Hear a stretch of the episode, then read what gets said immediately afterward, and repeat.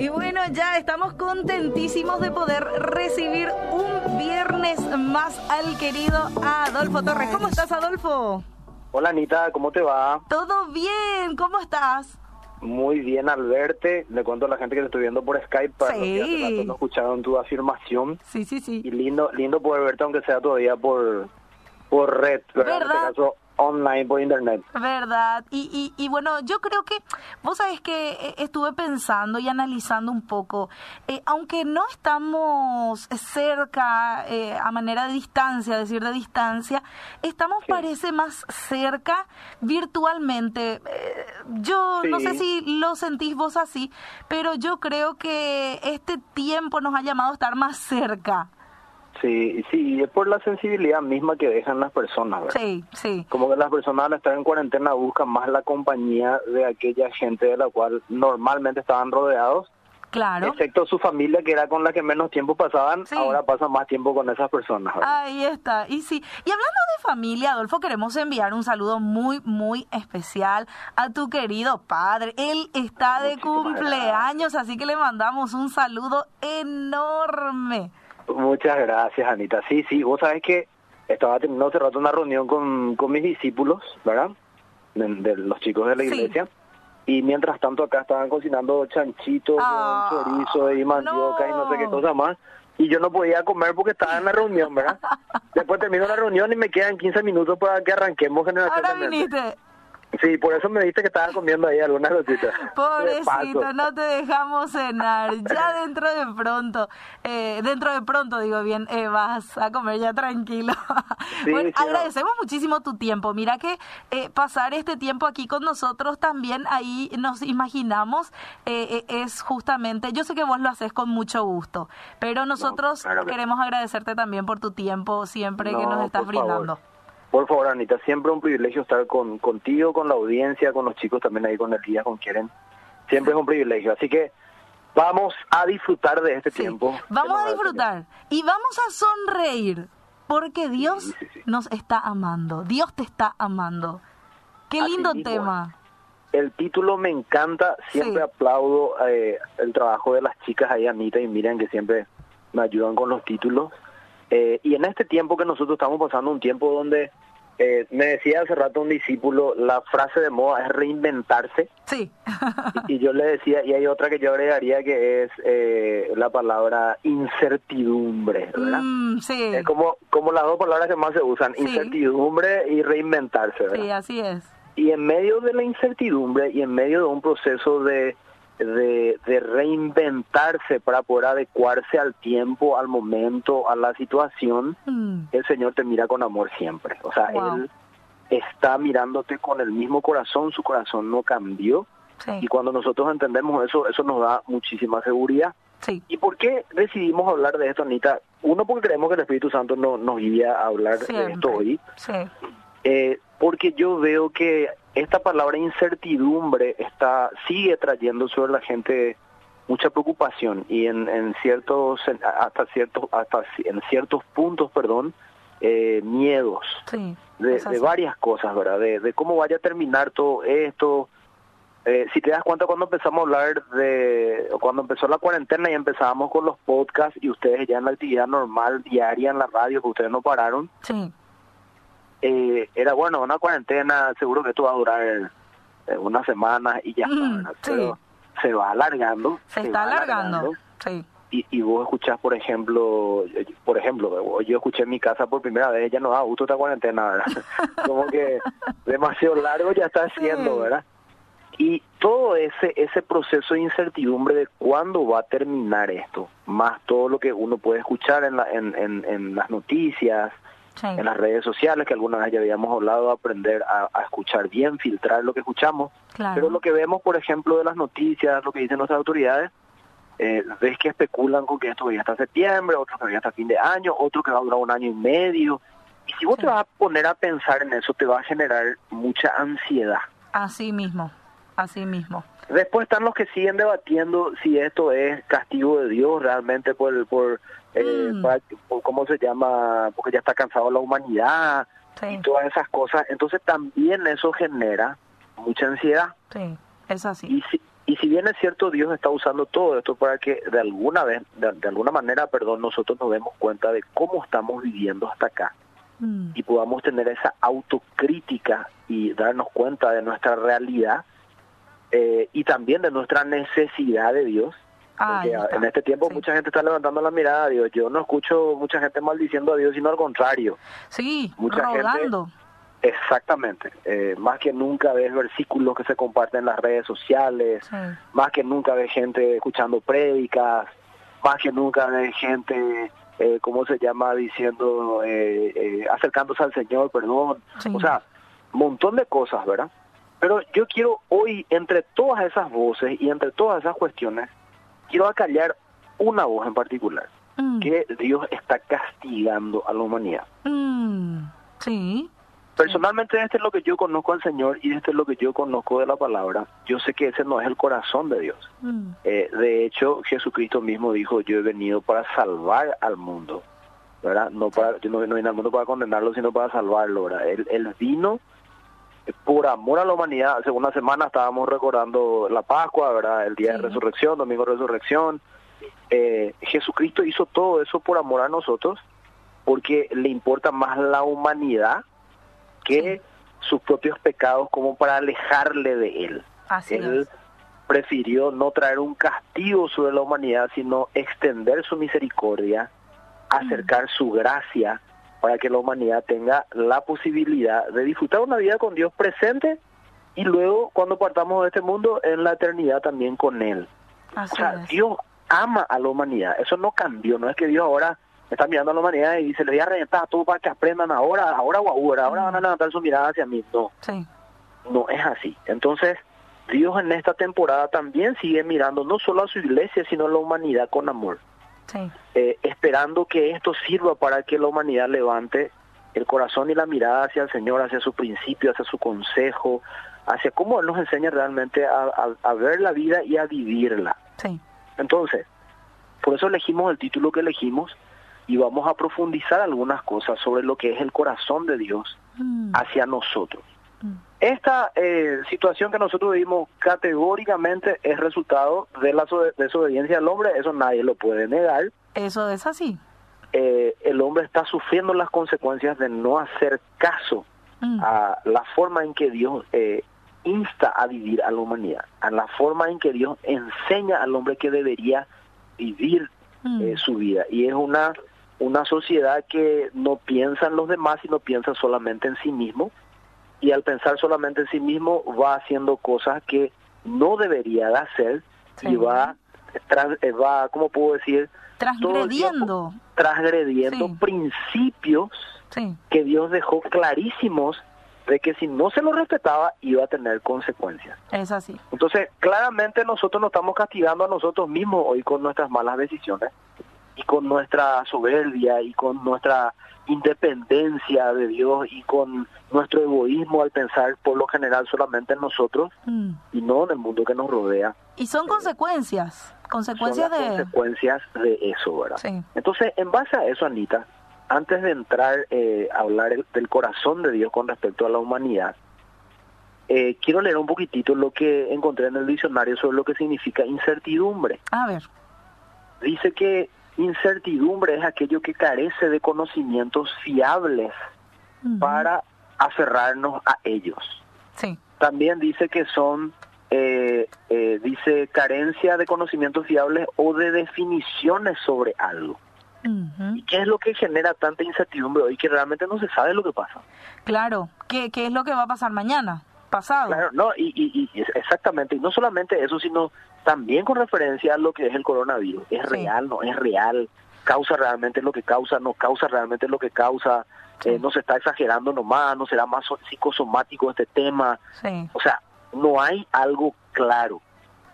Entonces eso genera un desequilibrio y trae miedo, pánico y obviamente eso trae sus consecuencias de manera ya natural que también afectan directamente al cuerpo, ¿verdad? Claro. Entonces, en base a esa afirmación, eh, yo voy a lanzar algunas preguntas. Por ejemplo, ¿cómo se siente Dios la mayoría del tiempo?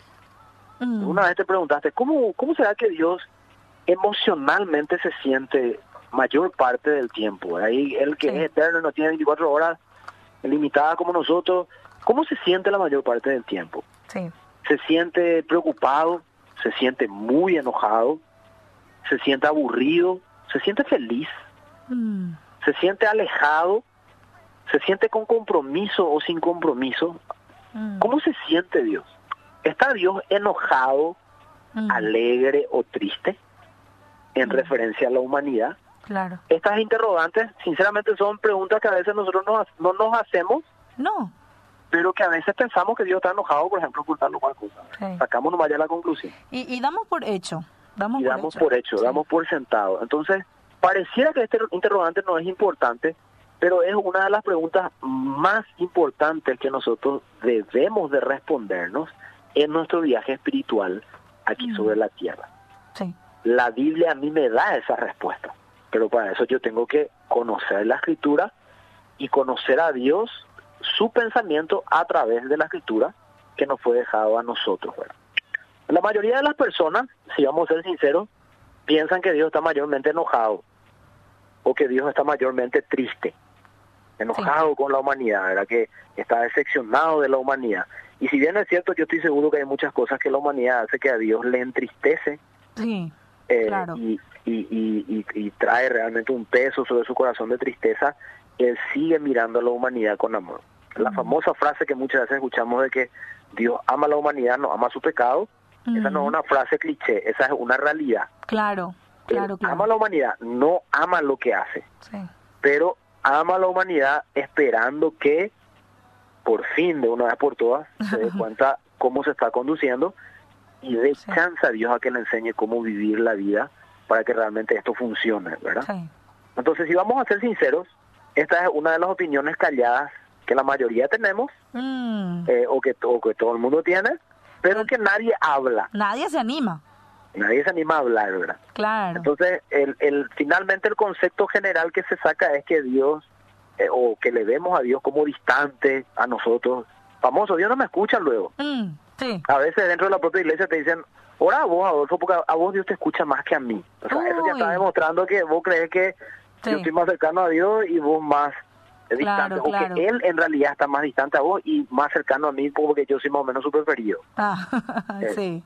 Son opiniones que tenemos. Sí, sí, o que mucha gente de repente lo exterioriza, ni siquiera el que no conoce a Dios, sino aquel que incluso dice conocer a Dios, ¿verdad? Claro. Entonces lo vemos de esta manera, distante, enojado, como sentado en el trono enojado y esperando la primera oportunidad para castigar a la humanidad, Mm, o empleando la mayor parte de su tiempo y su energía emocional, por llamarla así, desilusionado de la raza humana. Sí. Y si bien es cierto, Dios no aplaude lo que está haciendo la raza humana, Dios sigue amando a la humanidad. Sí. Por eso categóricamente, en mi caso, y yo me hago cargo de lo que yo digo, yo no creo que Dios haya enviado esta, este, esta peste o este virus o lo que está pasando hoy para Sí. castigar a la humanidad. Yo creo que Él lo está usando, pero que no necesariamente lo envió, sino está aprovechando lo que el hombre causó Claro. para ver si el hombre realmente dice a la pinta, yo necesito realmente de Dios. Esto no puede continuar así, no podemos seguir viviendo de la misma manera. Sí. Entonces, Dios, la realidad de lo que nos enseña la Biblia él- es que Él está mayormente alegre. Sí. Eso a mí eso a mí me da muchísima paz. Y claro, está alegre porque me ama y está esperando por mí. Sí. Ahora, si bien es cierto eso es así, va a haber un tiempo que va a terminar ese periodo de gracia y todos vamos a tener que rendir cuentas delante de Dios. Claro. Pero Él nos mira a nosotros con amor. Nos está dando chance de ordenar la vida. Sí. Y me gustaría, Anita, que puedas leer un versículo, Claro. el Salmo 149, versículo 4. A ver, ¿en qué versión? Eh, podemos leer primero la versión de la Reina Valera y después leemos la NTV. Ok, 140 y... 149, versículo 4. ¿Qué dice? A ver, 149, versículo 4, en la Reina Valera. A ver qué dice. Dice, porque Jehová tiene contentamiento en su pueblo, hermoseará a los humildes con la salvación. Vos te fijas que el salmista escribe que Jehová, o sea, Dios tiene contentamiento en su pueblo. Y el pueblo de Israel, se está refiriendo al pueblo de Israel, Sí. no era un pueblo que siempre era fiel y siempre hacía lo correcto. Uy, eran todos bonitos siempre. No, no, no, no. En la mayoría del tiempo Sí. ellos no hacían lo bueno. Sí. No, no se parecen en nada para nosotros. No, no, no, nosotros somos santos. Nosotros somos eh, bastante diferentes a ellos. Claro. Bueno, y dice, Jehová tiene contentamiento en su pueblo. Mm. Y después hace una aclaración, hermoseará a los humildes con la salvación. ¿Quiénes son los humildes? Aquellos que abren el corazón a Dios diciendo, yo no sé cómo vivir esta vida sin vos. Yo necesito tu guía. Y sobre esa gente Dios envía su salvación. O sea, es básicamente para nosotros en el Nuevo Testamento es abrir el corazón a Jesús, aceptar el sacrificio de Jesús en la cruz y decir, Señor, yo sin vos estoy muerto en vida, necesito que me guíes. Mm, así y eso empieza a transformar nuestra vida, empieza a hermosear nuestra vida. Ahora empezamos a nosotros a vivir una vida con una perspectiva distinta, empezamos a ser más útiles, empezamos a mirar a la gente de forma diferente, empezamos a ser bendición también para ellos, empieza a ser transformado nuestro ser y empezamos realmente a vernos hermosos, como Dios originalmente nos creó, ¿verdad? Sí. Entonces, eh, si podemos ver ahora, Anita, la versión de la NTV. A ver, la NTV dice lo siguiente del mismo versículo. Eh, porque el Señor se deleita en su pueblo, Él corona al humilde con victoria. Y ahí está. Entonces, ¿cuál es el secreto ahora? Dios nos mira con amor. ¿Qué mm. espera de nosotros Él? Humildad. Ahí está. Humildad para aceptar nuestra necesidad de Él y de una vez por todas dejar que Él dirija realmente nuestra vida. Fíjate cómo decía Anita en la última parte del, Salmo. Dice, Él corona al humilde con victoria. Ahí está. Entonces, es como que, le regala la victoria. Claro, ¿y qué es lo que todo el mundo está buscando en medio de esta situación? Y tener una victoria final, o sea, por favor, que pase esto y que yo pase bien, que salga bien de esto. Bueno, esa es una promesa para aquel que tiene un corazón humilde delante de mm, Dios. Hace poco me dijo un amigo, eso no significa que la enfermedad no pueda tocar a un hijo de Dios. ¿Cierto? cierto. Te puede tocar. Sí. Pero si te toca, Dios va a estar también contigo ahí. Él va a usar eso como parte del cumplimiento de su propósito finalmente contigo. Claro. Y como ya hablamos alguna vez, si tengo que morir, y bueno, genial, saliste ganando porque vos tenés salvación, tenés vida eterna, tenés todo que no va a tener que sufrir ningún padecimiento en el mundo, sino una vida eterna con el Señor. O sea, en ningún caso el humilde pierde. Claro. En todos los casos el amor de Dios le beneficia. Sí. De alguna u otra manera. De alguna u otra manera. Y, Adolfo, se, discúlpame, se, se hace, parece real la palabra eh, que dice que todo el creyente le ayuda bien. Así mismo, como dice Romanos 8:28, a los que amamos a Dios, ahí está. Todas las cosas nos ayudan a bien y hace la aclaración, esto es a los que conforme a su propósito fuimos llamados. O sea, aquel que es humilde para aceptar que Dios dirija su vida, mm. ese empieza a vivir dentro del propósito de Dios. Sí. Y a ese dice Dios que todas las cosas les ayudan a bien. Al que no va a lugar a Dios, obviamente no le va a ayudar todas las cosas a bien porque va a entrar, eh, se va a revelar más contra Dios, le va a culpar a Dios de lo que Dios no tiene la culpa. Eh, se va, a entrar en una crisis, en una ansiedad terrible, mm. la incertidumbre le va a matar, eh, y va a causar cosas en su cuerpo que vamos a ver un poquitito más adelante. Ahora, Dios realmente disfruta de mí. Eso es algo que nosotros tenemos que tener en la cabeza. Dios te ama. Él mm. te mira con amor y su deseo es disfrutar de vos cada día. Eh, y ese concepto es muy poderoso. Cuando yo entiendo que Dios me mira con amor, yo vivo mi vida más tranquilo. Me saco pesos que me afectan en ese caminar, como que Dios está enojado y Dios me va a castigar. La verdad siempre es que nosotros somos los que nos castigamos al no hacer la voluntad de Dios. Cosechamos las consecuencias de nuestra torpeza y nuestra estupidez, de no hacer caso a, nuestro creador y al que sabe realmente cómo, eh, eh, ¿cómo te puedo decir? Al que sabe realmente cómo aconsejarnos para que funcione aquello para lo cual nos creó. ¿verdad? Claro.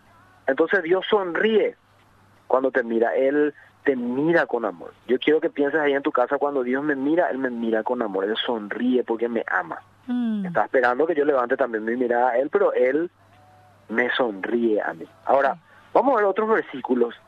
Eh, quiero que notemos en qué atmósfera Dios vive todos los días. Wow. Esto, esto para mí, Anita, fue una revelación hace años atrás que me cambió la vida. Salmos capítulo 16, versículo 11. A ver, Salmos 16, 11. ¿En qué versión? Eh, puedes leer en la Reina Valera vos. Ok. A ver, aquí 16, 11. Dice lo siguiente, me mostrarás la senda de la vida. En tu presencia hay plenitud de gozo, delicias a tu diestra para siempre. Entonces, ¿en qué atmósfera vive Dios? En gozo, Plenitud en la plenitud de gozo. de gozo. ¿Te, te- Sí. te fijaste que no dice solo gozo, dice Mm, plenitud de Sí. gozo? Ahora, Sí, en base a eso, Anita, y eso sí te, te lo voy a leer yo, o- y voy a, voy a compartirles yo. El Salmo 16, 11 leímos nosotros, y yo voy a empezar leyéndolo ahora un poquitito desde atrás. Ok, Y voy a leerlo desde el 7. ok. El salmista dice, adoro al Señor porque Él me guía. Mm, Estoy leyendo la versión de la PDT. ok, sí. Incluso en la noche me orienta y guía mis pasos.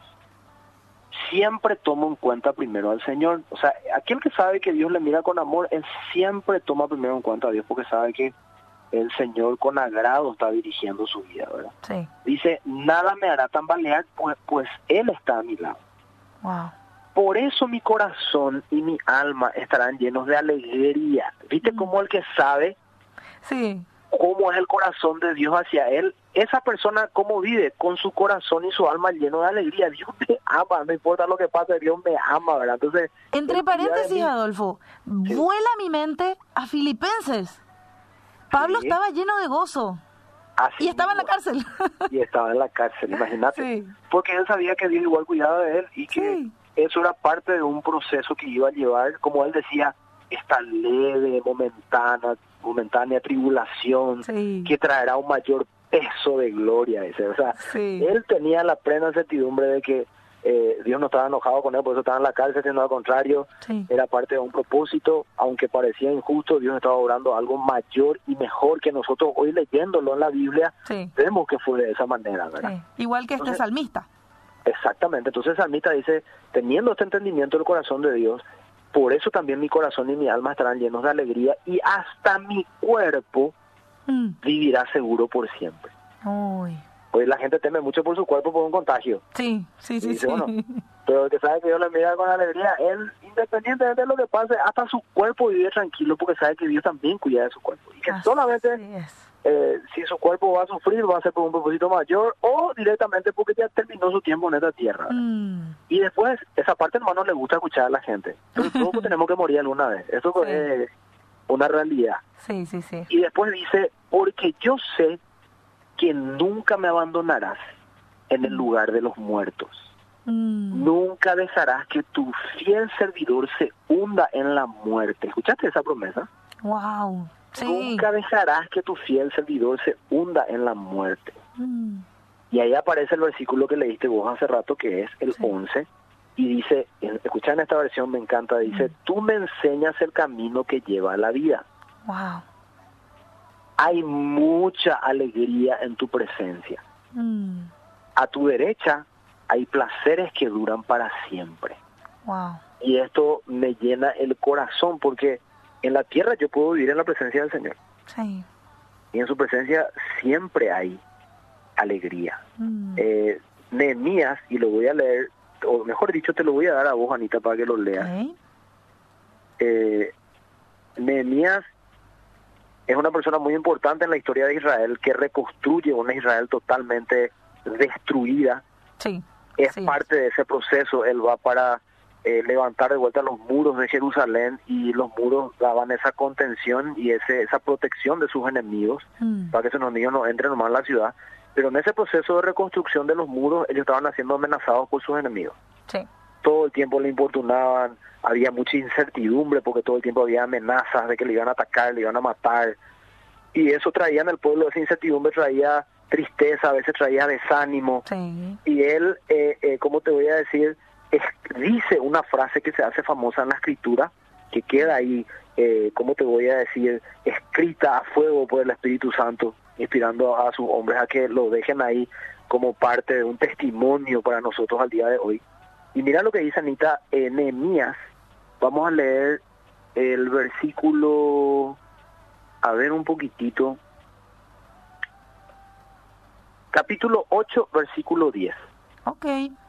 8, 10. Entonces, ¿en la versión Reina Valera o...? Sí, poder, vamos a leer varias versiones, pero vamos a empezar leyendo la Reina Valera. ¿Qué dice? Ok, dice, luego les dijo, id comed grosuras y bebed vino dulce, y enviad porciones a, a los que no tienen nada preparado, porque día santo es a nuestro Señor.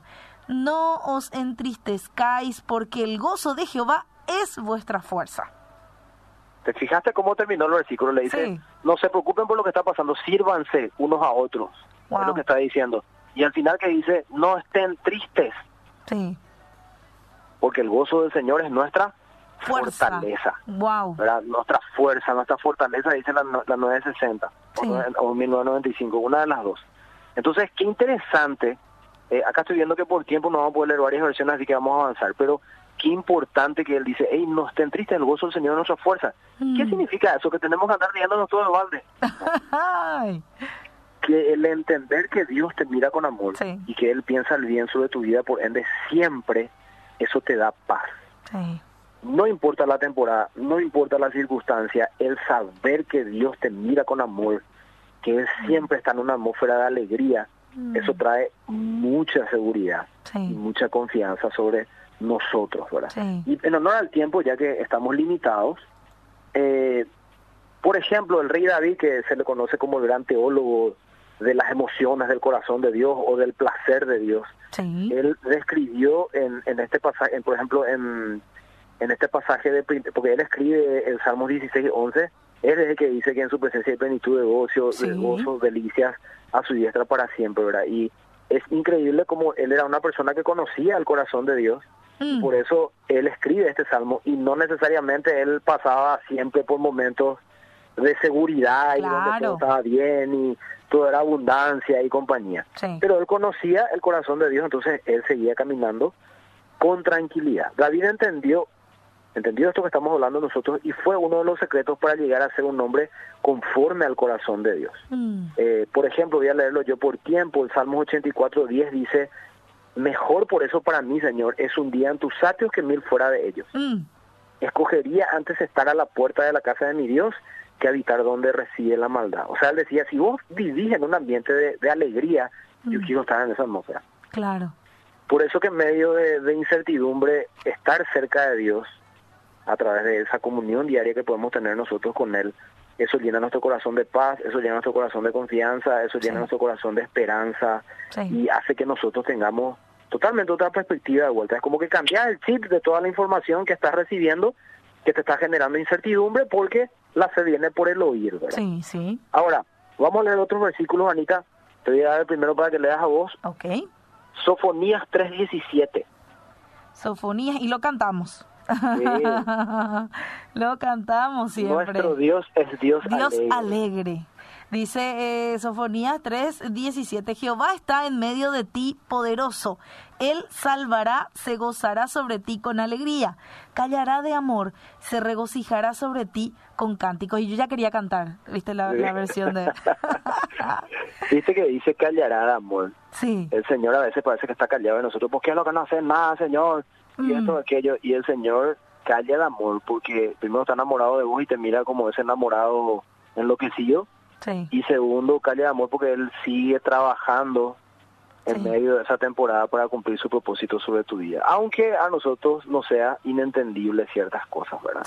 En la versión de Sofonías 3.17, para que veamos su corazón, en la misma, el mismo capítulo de versículo, pero en otra versión dice, ya ve tu Dios está en medio de ti. Mm. El héroe que te salva. Me encanta eso, el héroe que te salva. Él saltará de gozo al verte a ti y te renovará su amor, por ti danzará y lanzará gritos de alegría como lo haces tú en el mm. día de fiesta. O sea, así como cuando vos estás alegre y saltar, levantar la mano y tal, así es Dios cuando te ve a vos porque te ve con amor. Wow, qué lindo saber eso. Eso es impresionante, eso dice en la, versión latinoamericana 95 de la mm. Biblia. Después en la versión Dios habla hoy del mismo capítulo y versículo dice, el Señor tu Dios está en medio de ti, Él es poderoso y te salvará, el Señor estará contento de ti con su amor te dará nueva vida, en su alegría cantará.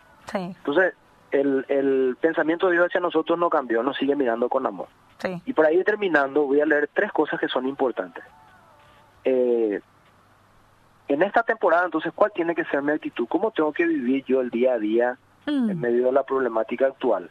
Con alegría, con gozo, manteniendo una actitud de fe y esperanza y eh, una confianza plena en Dios de que Él está en control de todo lo que pasa, porque yo soy su hijo.